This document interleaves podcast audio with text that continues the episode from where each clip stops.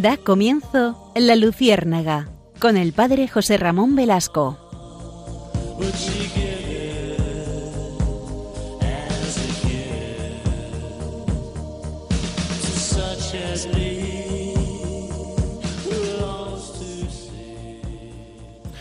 Corría el año de 1969. Un joven sacerdote y teólogo que ustedes seguramente reconocerán rápidamente su apellido, se apellidaba Ratzinger, era nuestro querido Benedicto XVI, ya destacaba en aquel año, eh, eran cuatro años justo después del concilio, destacaba como profesor y en una radio alemana daba una serie de charlas que habrían pasado inadvertidas, de no ser porque ese joven, el joven Joseph Ratzinger, se convirtió años después en uno de los personajes más relevantes de la Iglesia. Estas conferencias radiofónicas fueron reproducidas más tarde en un libro que en español se tituló Fe y Futuro.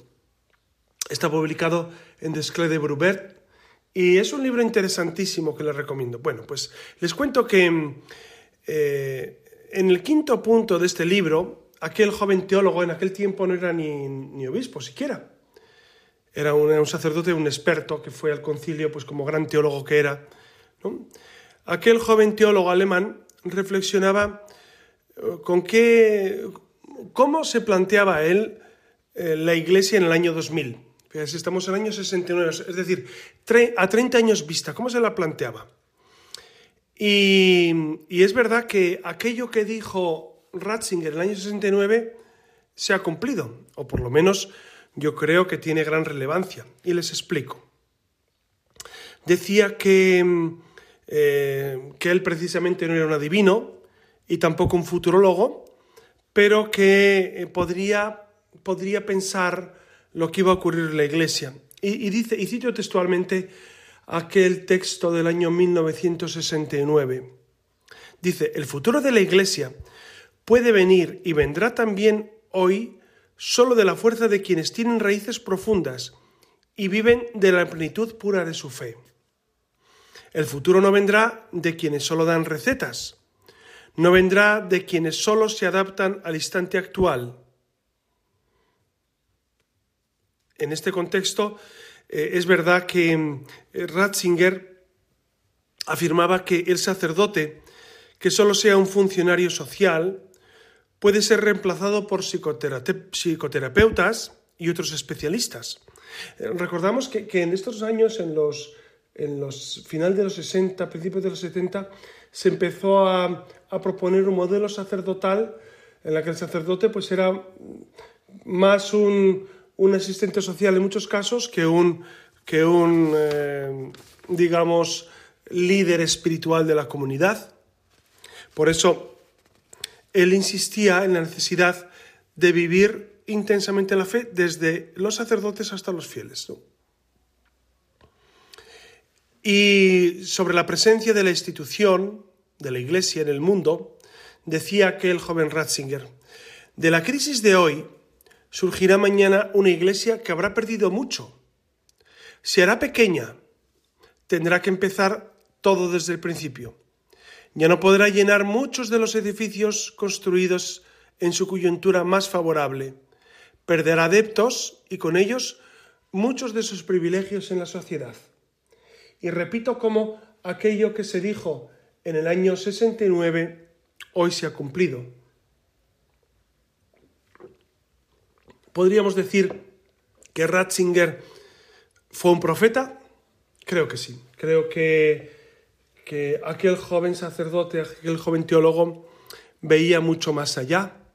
Lo mismo que, en, su, eh, que en su etapa de, cardenalato, saben que fue eh, prefecto también de la Congregación Palatina de la Fe, del año 82, si la, si la memoria no me falla, hasta el año 2005, en que el Papa Juan Pablo II fallece. Y eh, Ratzinger, el cardenal Ratzinger es elegido Papa Benedicto XVI. Pero durante ese tiempo, él guió a la Iglesia pues eh, con claridad. Fíjense, les voy a contar una anécdota personal que seguramente eh, pues a ustedes también algo de esto les llegará. yo en, los años 80 se vivía en la iglesia una época de mucha incertidumbre. Mucha incertidumbre porque, mm, bueno, después del concilio uno no sabía bien a qué atenerse, no sabía cuál era la fe de la iglesia, si sacerdotes y teólogos que decían cosas contrarias al magisterio de 20 siglos tenían razón, se introducían nuevos vientos, nuevos aires en el hacer eh, pastoral, en el hacer eh, litúrgico. Recuerdo que en los años 80 la adoración al Santísimo estaba prácticamente erradicada de, las parroquias, no, sé, no había adoración al Santísimo en casi ninguna parroquia. Fueron años, incluso el rosario, pues se veía como una oración trasnochada. Y en medio de esa época surge una luz, un foco que, ilumina. Y creo recordar, y perdónenme que, que no sé la fecha exacta, pero alrededor del año 83, 84, por ahí, surge un libro que se titula Informes sobre la fe. Es un libro que en realidad es una entrevista de Vittorio Messori, eh, Vittorio Messori que era un periodista que, se había convertido recientemente, un periodista que le pregunta a, a, Ratzinger, en aquel momento prefecto para la Congregación de la Doctrina de la Fe, le pregunta sobre los aspectos fundamentales de la fe. Y a mí ese libro me ayudó enormemente, me ayudó enormemente. Lo leí, lo releí, lo subrayé. Eh, para mí fue un punto fundamental para saber qué es lo que tenía que creer, dónde estaba la fe verdadera. Fíjense que ahora corremos tiempos en los que de nuevo vuelve a peligrar esa fe verdadera. No tanto porque, porque no sea verdadera, porque siempre lo ha sido, sino porque quizá los pastores o, quienes nos tienen que guiar, pues no nos dicen las cosas con la claridad con la que hemos vivido acostumbrados durante los años 80, 90, la primera década del 2000. ¿no? Necesitamos claridad, necesitamos saber de quién nos tenemos que fiar, necesitamos saber qué es verdad y qué es mentira, necesitamos saber exactamente dónde está el bien y dónde está el mal. Lo peor lo peor que vamos a hacer, o perdón, lo peor que podemos sufrir es no saber dónde está el bien y dónde está el mal. Es pensar que lo bueno es malo y lo malo bueno. ¿no? Porque entonces nos hemos equivocado, nos hemos equivocado como dice Isaías 5.20, precisamente. Esa cita que le recomiendo, Isaías 5.20, dice que al final nos equivocaremos y no sabremos ya dónde está el bien y dónde está el mal. Pues esto ya lo introducía precisamente aquel joven Ratzinger, aquel sacerdote. Y continúo con aquel texto que para mí, que para mí ha sido muy luminoso. Continúa diciendo aquel joven sacerdote en el año 69. La Iglesia reconocerá en el futuro la fe y en la oración su verdadero centro y experimentará nuevamente los sacramentos como celebración y no como un problema de estructura litúrgica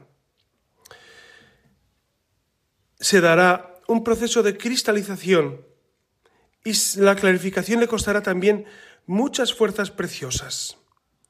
La hará pobre, la convertirá en una iglesia de los pequeños, como estamos viviendo. Ahora la iglesia eh, tenemos, que tenemos que saber que es minoritaria, que ya no vivimos en el, eh, en el cristianismo social, eh, en, esa época de los años, bueno, yo no sé si lo viví, pero, pero seguramente eh, ustedes, los más mayores, sí vivieron ese cristianismo social.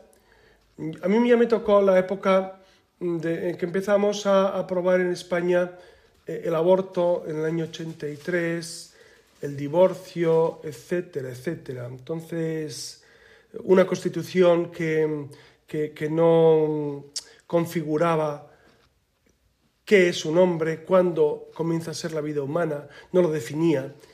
Y, claro, echamos de menos a veces esa claridad.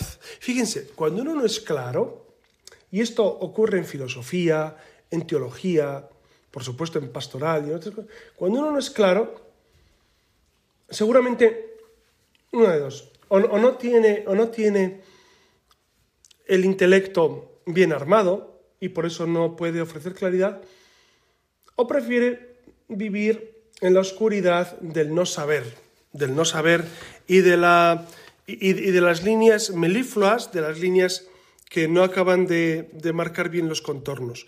En teología, en, teología eh, las, cosas, las cosas fundamentales son claras. Claro, es verdad que los teólogos, a veces en, debate con ellos, pues dicen, es que hay muchas cuestiones que están todavía por, por dilucidar. Es verdad. Es verdad que en teología hay muchas cuestiones que, que pueden ser, digamos, mejor explicadas, etcétera, etcétera. Pero también es verdad que precisamente, precisamente porque eh, caminamos hacia la luz, pues hay muchas cuestiones que sí, que sí ya son, ya, están claras y ya son nítidas y ya no hay que debatirlas más. Y es necesario que el pueblo de Dios lo sepa. Y continúa el joven Ratzinger en aquel 1969. Dice, el progreso será largo y laborioso, al igual que también fue muy largo el camino que llevó a los falsos progresismos en vísperas de la Revolución Francesa. Y continúa, tras la prueba de estas divisiones surgirá una iglesia interiorizada y simplificada, una gran fuerza, porque los seres humanos serán indeciblemente solitarios en un mundo plenamente planificado.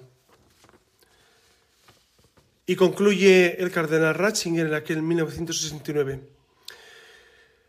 Ciertamente la Iglesia ya no será nunca más la fuerza dominante en la sociedad, en la medida en que lo era hasta hace poco tiempo, pero florecerá de nuevo y será visible a los seres humanos como la patria que les da la vida y la esperanza más allá de la muerte.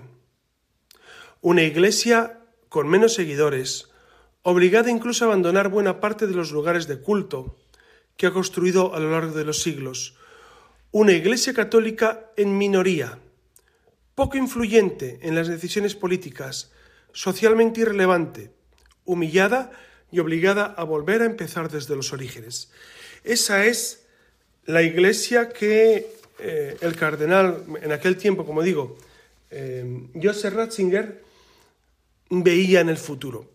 Y esto se ha cumplido. Se ha cumplido en Europa que esa iglesia numerosísima y que llenaba templos y que se sentía orgullosa de ser heredera de una gran cristiandad, pues ha dado paso a una iglesia pequeña, a una iglesia en la que, bueno, nuestras opiniones son poco relevantes y tenemos que aceptar esta realidad, la realidad de vivir contracorriente. Lo que no podemos hacer, creo yo, es seguir pensando que con sonrisas y con buenas palabras y con un laissez-faire, laissez-passer, es decir, em, dejar hacer, dejar pasar, podemos perseverar. Es decir, yo creo que la Iglesia, por supuesto, tiene que entrar en diálogo con el mundo, pero tiene que tener una propuesta. Una propuesta que es absolutamente contra la cultura dominante. A mí me sorprende cómo todavía no se dan cuenta muchos de la necesidad de proponer un nuevo modo de vida que brota del Evangelio. No nos sirven los modelos que, hemos estado viviendo en estos últimos años. No nos sirven, por más que los propongan eh, algunos partidos políticos que, supuestamente deberían ser eh, afines al humanismo cristiano. Ustedes saben que, eh, el partido principal de la oposición en España abandonó el humanismo cristiano hace ya bastantes años. Hace ya bastantes años dijo que, que eso era importante. Y de hecho su líder, hace unos pocos días, ha dicho que la batalla cultural no es importante, que lo importante es la economía.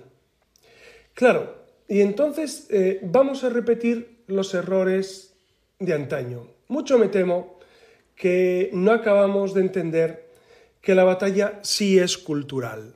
La batalla sí es cultural. Y, perdónenme que insista en esto y que ustedes dirán, bueno, pero ¿hasta qué punto esto es relevante? Yo creo que es trascendental. Es decir, la Iglesia, si renuncia a la batalla cultural, renuncia a todo. Porque la batalla, para nosotros la cultura no es, no es algo eh, ajeno al mensaje de Jesucristo. Por supuesto que el mensaje de Jesucristo es político, polis, en cuanto, en cuanto al desarrollo de la ciudad. Por supuesto que es político, por supuesto que es social, por supuesto que está insertado en la esencia del ser humano. Y si nosotros, los católicos, renunciamos a esa batalla cultural, eh, ¿qué ofrecemos al mundo? Los sacramentos, sí, pero es que la gente no viene a la iglesia. Pero es que la gente mm, ha dejado de, llenar los templos.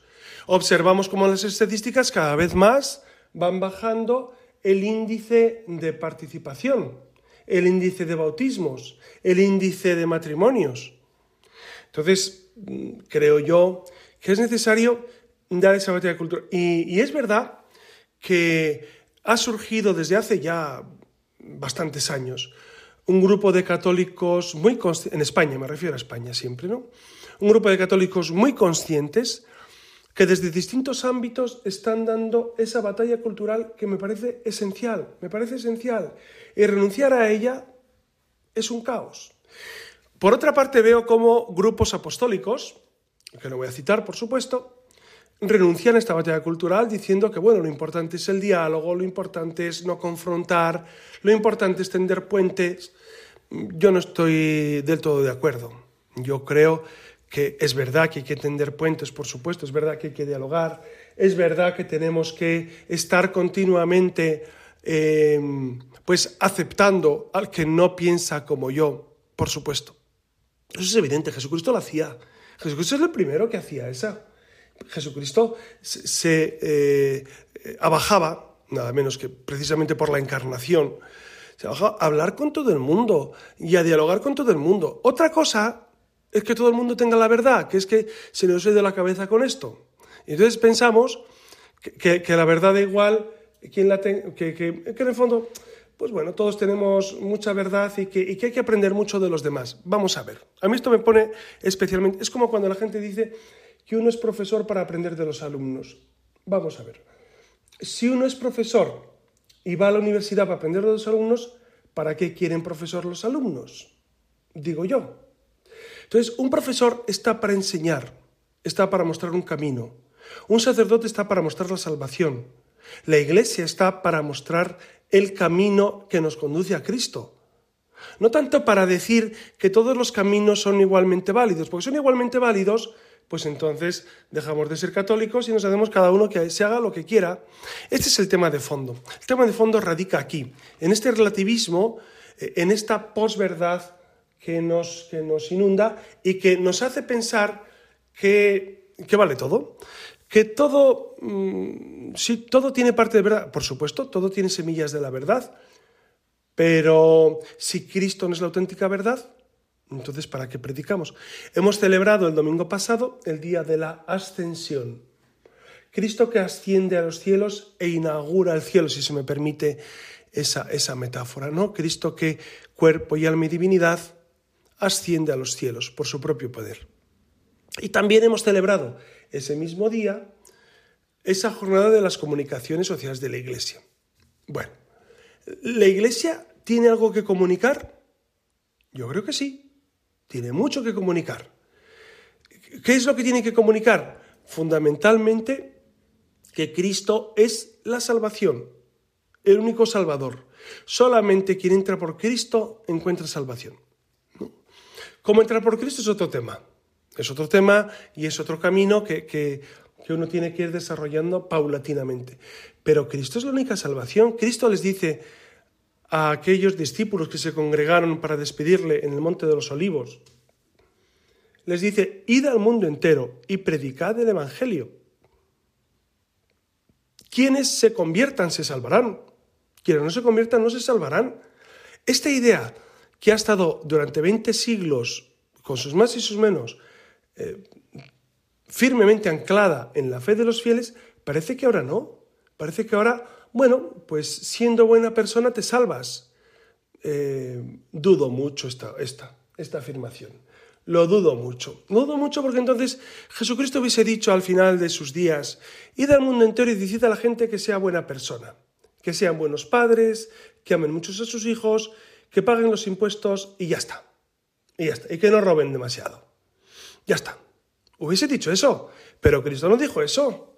Entonces, el Evangelio o es verdad o no es verdad.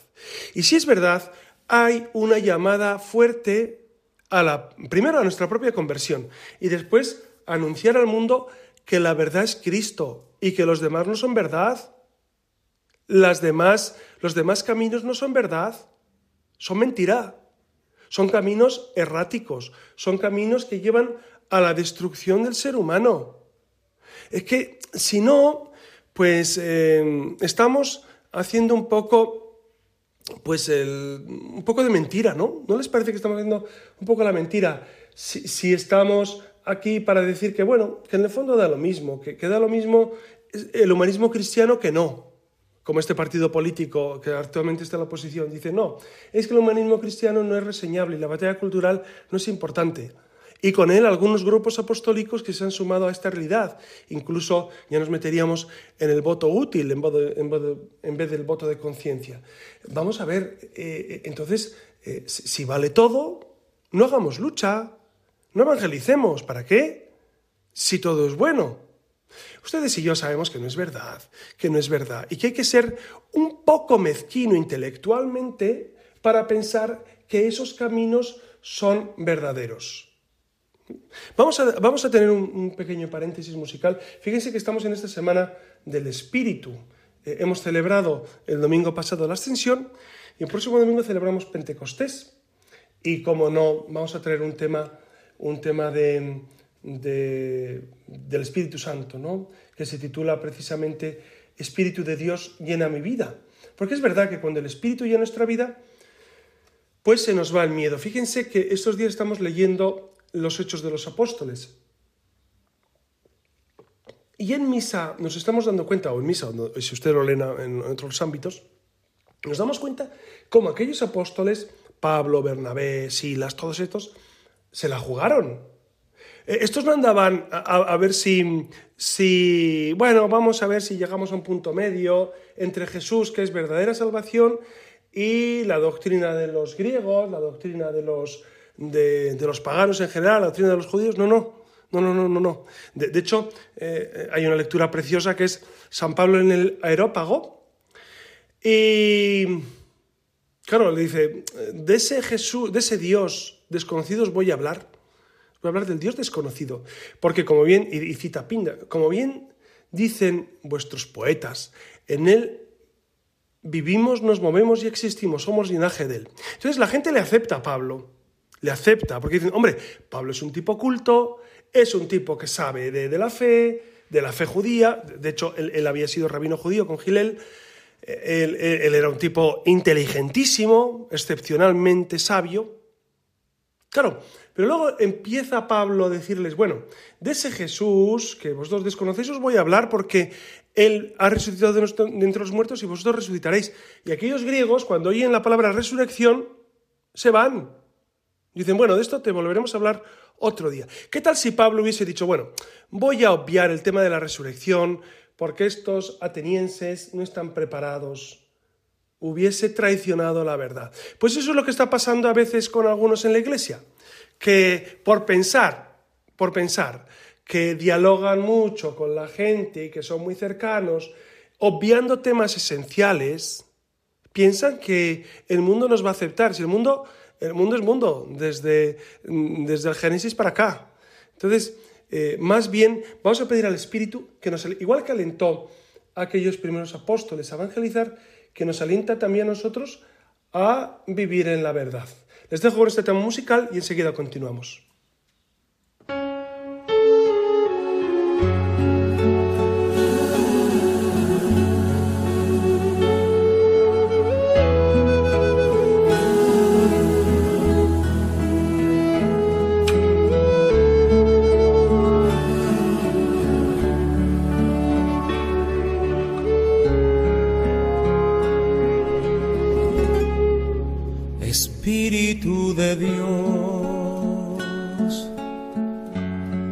Llena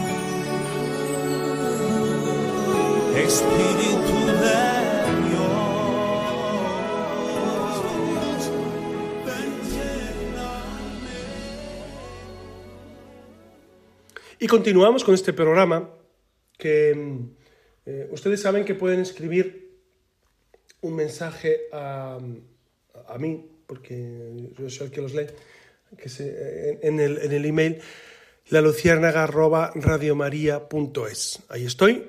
Y con mucho gusto leo los emails. Con algunos estoy de acuerdo, con otros no, evidentemente. Pues si estuviera de acuerdo con todo el mundo, pues eh, sería demasiado, demasiado fácil la vida, pero no. Entonces, eh, continuamos con este programa, con este programa sobre eh, precisamente esa realidad de la posverdad que nos está, que, estamos viviendo y que, y que, lamentablemente se mete también en la iglesia. Porque el, que el resto del mundo viva en la mentira, bueno, pues dices, hombre, pues ¿qué le vas a hacer? No tienen el espíritu, como escuchábamos en la canción, no viven en el Señor, viven en la mentira. Pero que en la iglesia vivamos a veces, o algunos, algunas personas en la iglesia, algunos católicos, vivamos en la mentira, me preocupa un poco, me preocupa un poco, porque uno pensaría, hombre, pero si esta persona tiene formación o parece que tiene formación, ¿cómo es posible que viva esta realidad? Y me sorprende cómo, eh, fíjense que hemos celebrado eh, el domingo pasado, como les decía, esa jornada de las comunicaciones sociales. Y, en una de las peticiones del domingo pedíamos por los periodistas. Porque es verdad que los periodistas em, pueden hacer mucho bien, pueden hacer mucho bien, pueden anunciar la verdad, pueden afirmar, pues eso, lo objetivo, o pueden ser también transmisores de la mentira. y pueden ser personas que más bien busquen eh, pues su propio interés más que la verdad. Por eso Juan Pablo II habló en varias ocasiones a los periodistas diciéndoles o, recordándoles la necesidad de vivir en la verdad, de anunciar la verdad, de, que no podían ser transmisores de mentiras, como, como está pasando, ¿no? Porque en el fondo a veces son la voz de su amo. Su amo les paga, algunos periodistas, y ellos dicen lo que su amo quieren que diga. Y entonces eso es lo que ocurre con lo que estamos nosotros viviendo. Si tenemos periodistas que no viven la verdad, pues entonces, o que no la viven o que no la transmiten, pues entonces tenemos ese reflejo de esa posverdad. Fíjense, ¿hay, ¿hay periodistas católicos? Sí, los hay. Estoy convencido. Incluso están en medios generalistas, porque claro, hay periodistas católicos en CTV, en Radio María, por supuesto, supongo que, son, todos católicos, en, pues, tantos programas, en tantos eh, programas de YouTube intensamente católicos, ya. Ahora voy a hablar de los medios generalistas. Medios generalistas son pues las grandes cadenas de televisión, de la una a las seis, los grandes periódicos, El País, El Mundo, el ABC, La Razón, etcétera, los que ustedes conocen. Y entonces me pregunto, ¿y ahí los periodistas católicos pueden mentir tranquilamente, como esos periódicos mienten habitualmente? Habitualmente mienten, pero además sin ningún, sin ningún empacho, es decir, dicen unas mentiras grandes o manipulan la verdad, que es lo mismo. O los canales de televisión manipulan profundamente la verdad, te dicen una parte de la verdad, dejan otra de lado, te dicen lo que quieres entender. Claro, entonces uno se pregunta, ¿y habrá católicos ahí? Y de repente descubres que sí, descubres que, que algunos de los que están son católicos. Y uno dice, ¿y qué tipo de catolicismo viven estas personas? Porque claro, si ser católico incluye que, que puedes mentir tranquilamente, pues entonces eh, eh, el problema de fondo quizás sea el problema que ya hemos señalado en otros programas. Y es que a veces hemos pensado que se puede ser católico en misa los domingos a las 12. Y el resto de la semana puedes ser lo que quieras. Puedes ser ateo, puedes ser eh, de otra religión, Puedes no creer lo que la Iglesia dice, puedes tener tus ideas particulares sin ningún problema. Y claro, y así, y así nos está luciendo el pelo a los católicos. Claro, con esa dicotomía que hemos pensado que se puede realizar, no está luciendo el pelo. Hay una buena noticia que les tengo que contar, de hace, yo creo que 10 días ya. Verán, el, arzobispo de Los Ángeles, que se llama Cordileone, se apellida Cordileone, Monseñor Cordileone, emitió un comunicado que a mí me dio mucha esperanza. Y ustedes se preguntarán, ¿y, por qué? Pues porque por fin dijo que precisamente Pelosi, que es, que es la, la que mm, dirige o preside el, el Congreso americano, la Cámara de Representantes de Estados Unidos, Nancy Pelosi, pues entonces este monseñor Salvatore Cordileone ha prohibido que Nancy Pelosi comulgue en su diócesis. Y ustedes dirán, ¿y por qué? ¿Qué ha hecho? Bueno, pues lo que ha hecho es que Nancy Pelosi, igual que Biden y, tantos, tantos que, son, que dicen que son católicos... Claro, una cosa es decir que eres católico y otra cosa es serlo. Porque las palabras todo lo soportan, decía Wittgenstein. Y entonces hay que hablar con claridad. Es decir, ¿qué es necesario para ser católico? ¿Creer en la Trinidad y ya basta? Ya basta, con creer en la Trinidad es suficiente para ser católico. ¿O hará falta algo más? Bueno, pues esta Nancy Pelosi defiende abiertamente el aborto, pero el aborto a lo salvaje, o sea, el aborto de una manera que, no tiene nombre, ¿no? Entonces, eh, Cordileone, que es, el, que es el arzobispo de San Francisco, los Ángeles, precisamente le ha prohibido la comunión, por lo menos en su diócesis. Y usted dirá, bueno, pues a lo mejor Pelosi no va a Los Ángeles porque vive en, Nueva York seguramente o en Washington. No importa, no importa, pero el gesto es muy importante. El gesto es muy importante, es decir, em, tenemos que, ir poniendo blanco sobre negro. Yo sé que esto algunos no estarán de acuerdo, incluso eh, seguramente algunos sacerdotes, algunos obispos dirán, hombre, eso es muy exagerado, eso no se puede hacer, eso... Bueno, em, yo creo que este, obispo, este arzobispo, perdón, de San Francisco, que no es, no es susceptible de pensar que está enajenado mentalmente, pues ha dicho precisamente que es necesario poner blanco sobre negro y que si tú defiendes el aborto, además radicalmente, no puede ser, no puede ser admitida la Sagrada Comunión. Lo cual, a mí, desde mi humilde postura de sacerdote de a pie, me parece muy razonable. Es decir, si tú públicamente estás en contra de la fe católica, ¿Cómo es posible que luego vayas a comulgar? Porque comulgar supone aceptar que Cristo, no solamente está en la Eucaristía, que Cristo es tu Salvador, que Cristo viene a salvarte a ti y a salvarte especialmente pues, de esas veleidades que tú vives. Entonces, me parece fascinante que nada menos que un arzobispo norteamericano haya dicho a Nancy Pelosi que, que no puede comulgar. Y dirán, hombre, pero, pero ella puede comulgar en otro sitio y habrá obispos que le digan, sí, sí, puede ser. Puede ser que haya sacerdotes o obispos que no le den importancia a esto, pero fíjense, eh, estos gestos de, obispos valientes como Cordileone, Salvatore Cordileone, eh, son muy importantes. Son muy importantes porque el pueblo llano, yo, no sé si ustedes, pero yo, necesita que los pastores pongan las cosas claras. Que, que, un político no puede defender el aborto, que el aborto es el peor de los crímenes, y que cuando un político tan señalado como Nancy Pelosi, o como Biden, o como políticos que tenemos en España, supuestamente católicos de derechas, o de izquierdas, o de centro, o de medio pensionistas, me da igual, supuestamente católicos, defienden el aborto.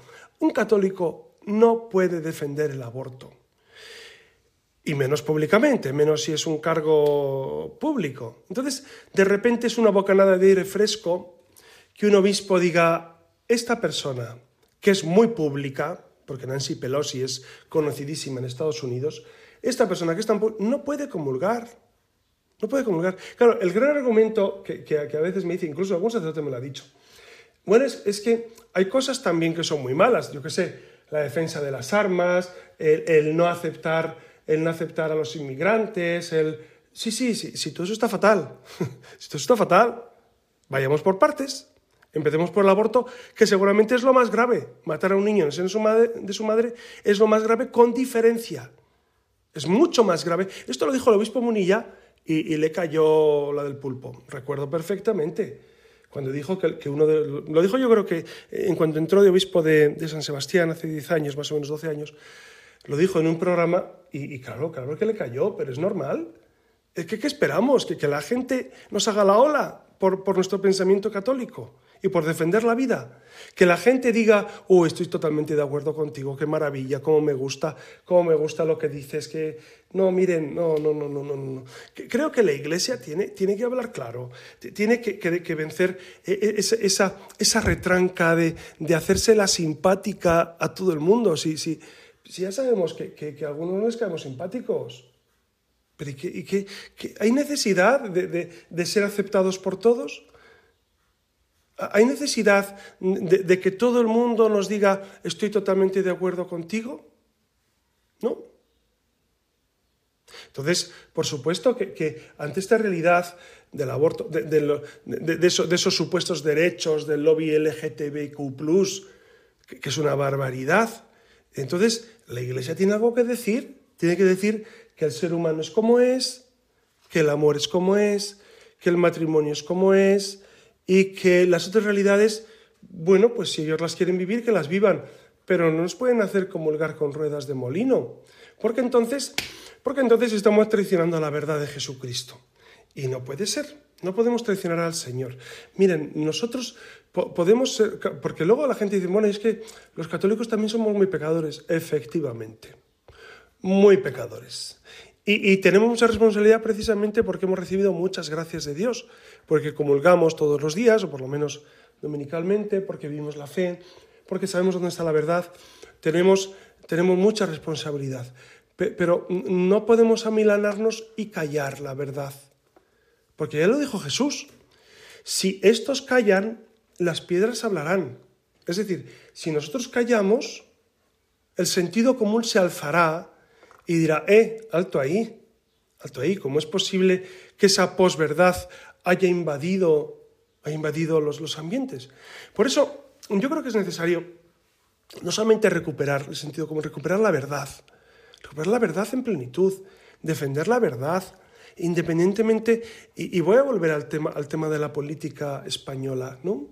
Me preocupa mucho que la batalla cultural no se quiera dar en algunos ámbitos y, que, algunos supuestamente católicos fervorosos no quieren ofrecer esa batalla cultural porque dicen, bueno, es que es hacerse el antipático, es que es perder adeptos, es que es ir en contra del establishment.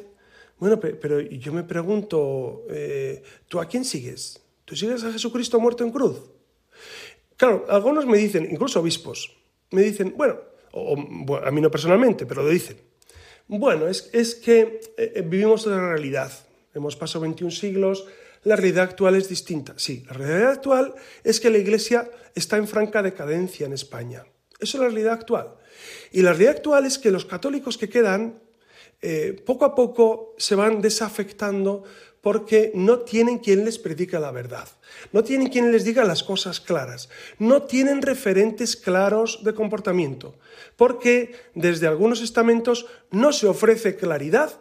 Y entonces, como no se ofrece claridad, pues algunos están perdidos, algunos católicos están perdidos. Miren, yo lo noto, y, si algún sacerdote me está escuchando, seguramente eh, estará conmigo en, gran medida. Es decir, nuestros católicos se están perdiendo, porque no saben dónde está el norte, no saben dónde está la verdad, porque tenemos los medios generalistas que están continuamente hablando en contra de la fe y las costumbres, de la vida, de, la iglesia, etc. Y, no, hay, no, hay, palabras, palabras sinceras que digan, no, no, vamos a luchar de verdad por ofrecer esa batalla cultural que es necesaria que es necesaria, que, hemos abandonado como diciendo, como la hemos perdido, como la hemos perdido, pues entonces ya para qué nos vamos a meter. Miren, yo estoy convencido de que en absoluto hemos perdido esa batalla cultural. Al contrario, al contrario. Yo estoy firmemente persuadido de que esa batalla cultural la tenemos ganada. ¿Por qué? Porque la verdad siempre vence, la verdad siempre gana, porque el bien siempre triunfa siempre. Lo que pasa es que hasta que se logra ese triunfo pueden pasar meses, años, décadas, siglos. Y mientras tanto, la gente se pierde. La gente se pierde y la gente sufre.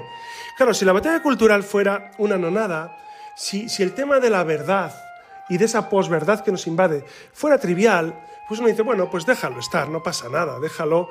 Pero no, sí pasa. Pasa que la gente sufre, Pasa que las personas están de alguna manera viviendo realidades ajenas al sentido común, al sentido de la fe, al sentido humano. Por eso es necesario una y otra vez volver a insistir en la necesidad de recuperar nuestro ser cristiano, nuestro ser católico, nuestro... Eh, algunos incluso me dicen, no, es que el término batalla no es adecuado, empleen el que sea. No digan batalla, digan propuesta cultural, digan volver a evangelizar, volver a, lo fundamental. Usen el término que quieran, si es lo de menos el término. Lo importante está el, el ánimo. El ánimo de decir, Cristo es la verdad, la iglesia es la esposa de Cristo, y nosotros seguimos anunciando la salvación de Jesucristo.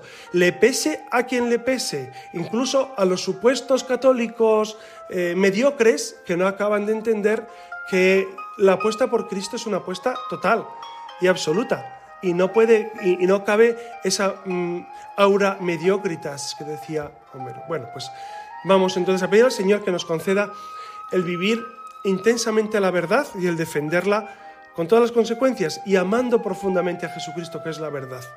Y les doy la bendición en el nombre del Padre y del Hijo y del Espíritu Santo.